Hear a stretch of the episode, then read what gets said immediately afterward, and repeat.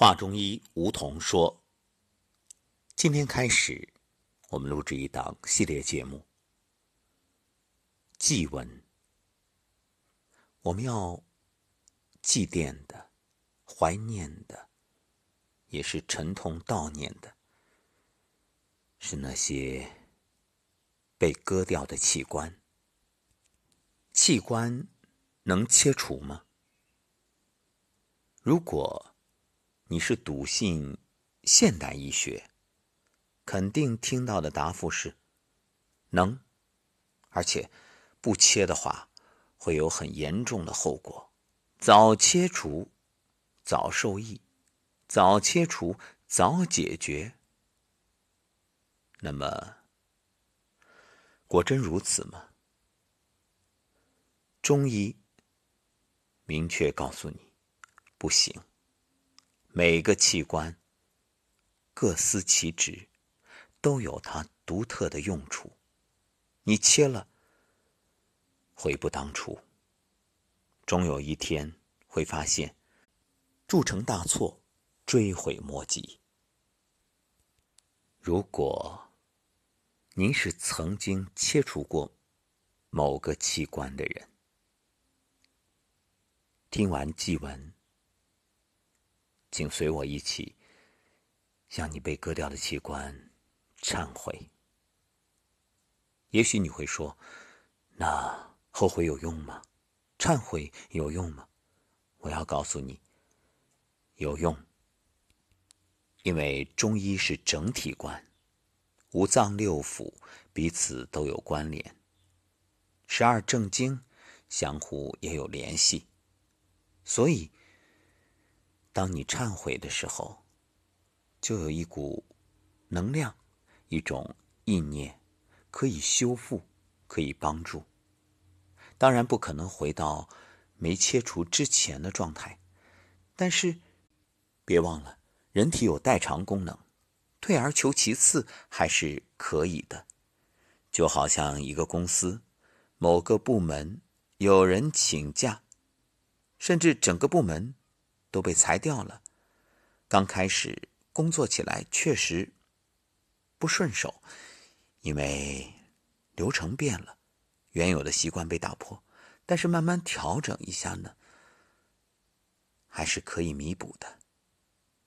所以放下恐惧、后悔、懊恼，能够慢慢的收拾起这份信心，我们一点一点的，至少在现有的情况下越来越好。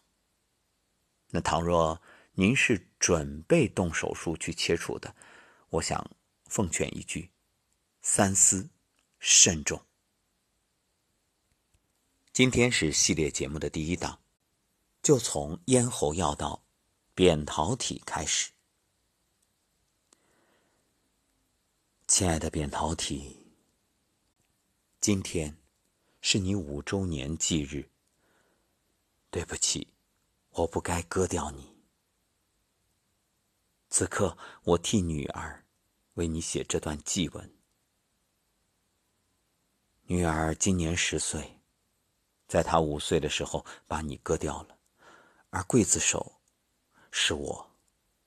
原以为割掉扁桃体，女儿就会不再感冒，或者减少感冒的次数，万万没想到，将你割掉之后。女儿感冒的次数不仅没少，反而更多了。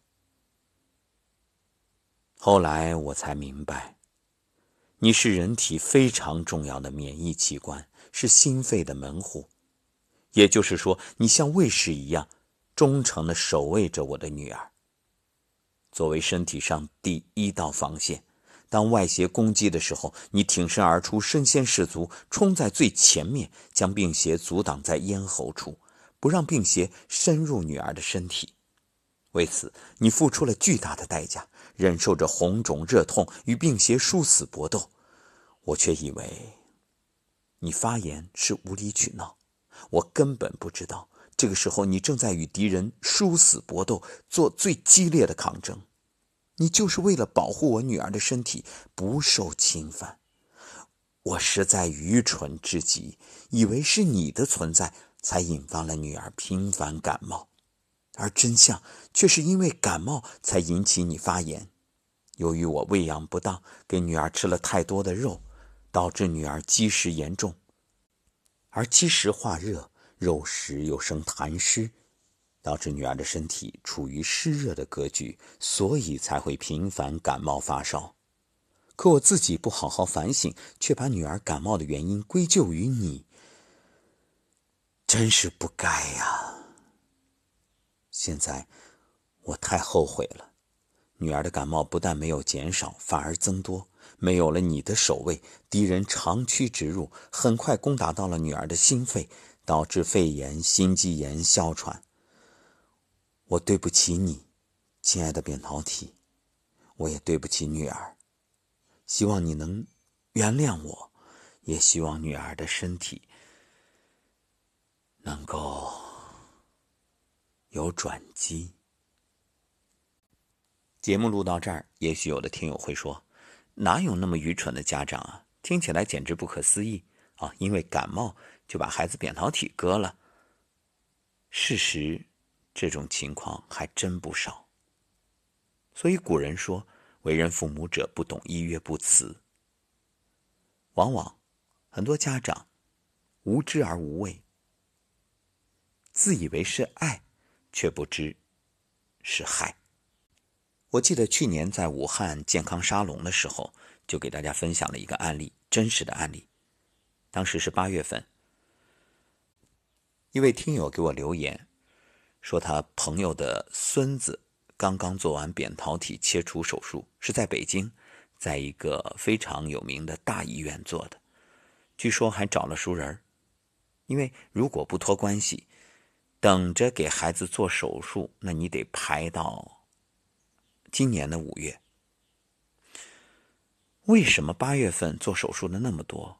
就是因为很多家长觉着孩子老是生病，这九月一开学，耽误学习，总是跑医院，那可不行。所以一刀切，一劳永逸，以为这样省事儿了，却不知这才是麻烦的开始。那为什么现在的孩子扁桃体腺样体肥大的很多呢？很多家长被告知说，每次治疗没彻底，落下了隐患，所以一再的复发。实际上，恰好相反，正是因为过度的、不当的治疗，导致孩子的扁桃体反复发炎不愈。所谓落下这个病根儿或者问题，那只是治疗者的托词。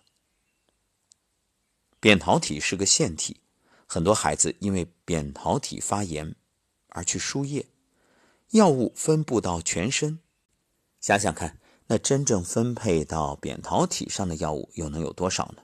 就好像手指有个小口子发炎了，那输液的方法是把全身涂满碘伏。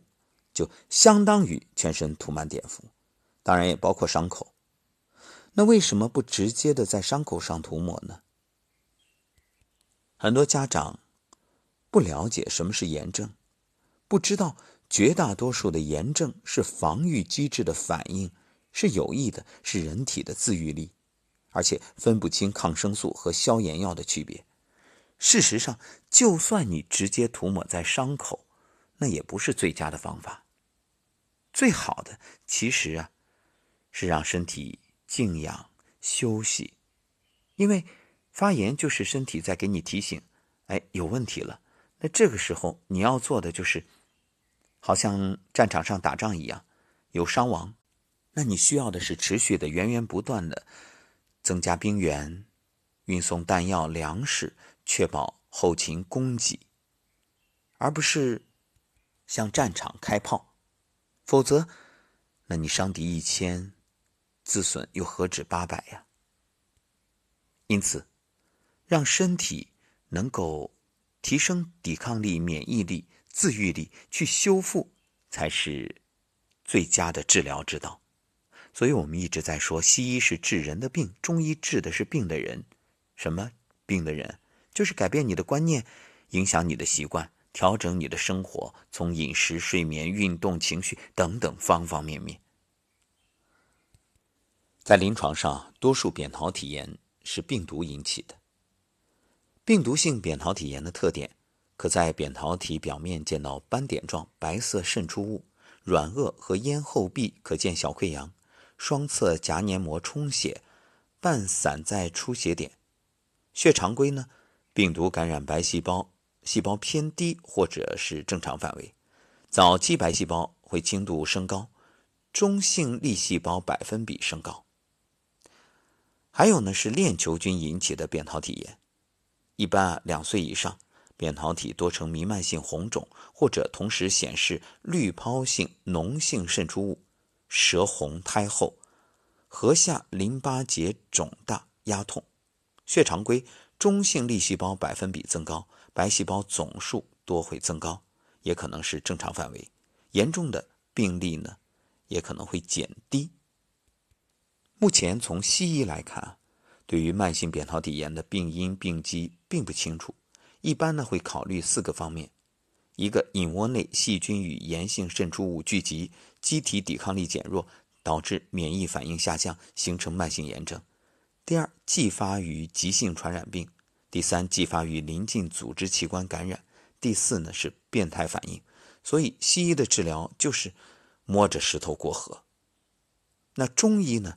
一般归纳为三种情况：一个肺肾阴虚，虚火上炎；第二个脾胃虚弱，喉核湿痒；第三痰瘀互结，凝聚喉核。那辨证施治，从中医角度来说，都可以获得很好的效果。你根本不用考虑把它切掉。而且我们想啊，那你扁桃体发炎，你切它，哪发炎切哪儿？那头发炎怎么办？你不可能把脑袋切掉吧？所以，如果是肺肾阴虚症，可以用百合固金汤或者养阴清肺汤加减；脾胃虚弱症呢，六君子汤、消裸丸加减；痰瘀互结呢，会厌逐瘀汤、二陈汤、消裸丸加减。问题在于，正如今天这祭文的作者这位家长一样，很多孩子扁桃体肥大迁延不愈，那么。很多孩子家长不是想着怎么给孩子去治疗，反而就想着把孩子扁桃体做掉，这样呢就能够一劳永逸。那想想，这和你外面报警器响了你关报警器，或者说掩耳盗铃有什么区别呢？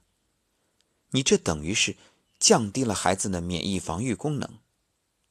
你以为孩子不生病了，那只能说明你没有保安了，没有哨兵了，没人报警了。明明是伤害孩子，却以保护孩子之名。对呀，这纯属自私心理。孩子的扁桃体没了，不会再因为扁桃体炎到医院折腾花钱浪费时间，你却不管扁桃体手术之后孩子的身体会受到怎样的伤害。所以，我们通俗来说，扁桃体就是肺和脑袋的卫兵。除了这个切除，还有滥用抗生素，同样伤害，它会破坏扁桃体周围正常菌群，以及全身的正常菌群，直接引起免疫力下降，导致用药治疗的时间越来越长。抗生素越用越高级，扁桃体呢越治越大，最后不得不切除。所以，滥用抗生素同样有害。而输液也会导致孩子心脏的火力受伤，加重肾的负担，导致的结果就是孩子更容易感冒，免疫力更差。至于对脾胃的损伤，同样不容忽视。寒性的抗生素，包括输进的液体，都会伤害脾阳，造成孩子的寒湿体质，反而更容易生病。所以我能给到的建议啊，几个方面，一个。用益生菌代替抗生素，还有经常给孩子揉腹，另外让孩子没事多晒太阳。如果能教会孩子站桩、颤抖功，那就更好了。还有，若想小儿安，三分饥与寒，千万别让孩子吃多，吃多没好处。那么有朋友会问：如果已经切掉了，那现在还能再重新造一个人工的吗？这个以后会不会？我现在不敢说啊。随着科技的发展，有这个可能，但我只能说那不是原配。那已经切了怎么办？第一，放下紧张，也不再后悔，毕竟后悔也没用了。那既然没有卫兵了，我们怎么办？毫无疑问，肯定是提高警惕，也就意味着要尽量的避免自己过度劳累，特别是孩子，不要让孩子再继续熬夜做作业啊，或者是受寒受风，这些都要特别小心。就等于你家里没有防盗报警设施了，那你只能自己提高警惕了。想想看，你嫌着院子里的狗老是因来人就叫而吵到你睡觉，那你觉着不安心，又担心进小偷，结果你把狗啊给赶跑了，送人了，那怎么办？那只能你自己充当这个角色了。那半夜没事就起来往外看看，只能这样。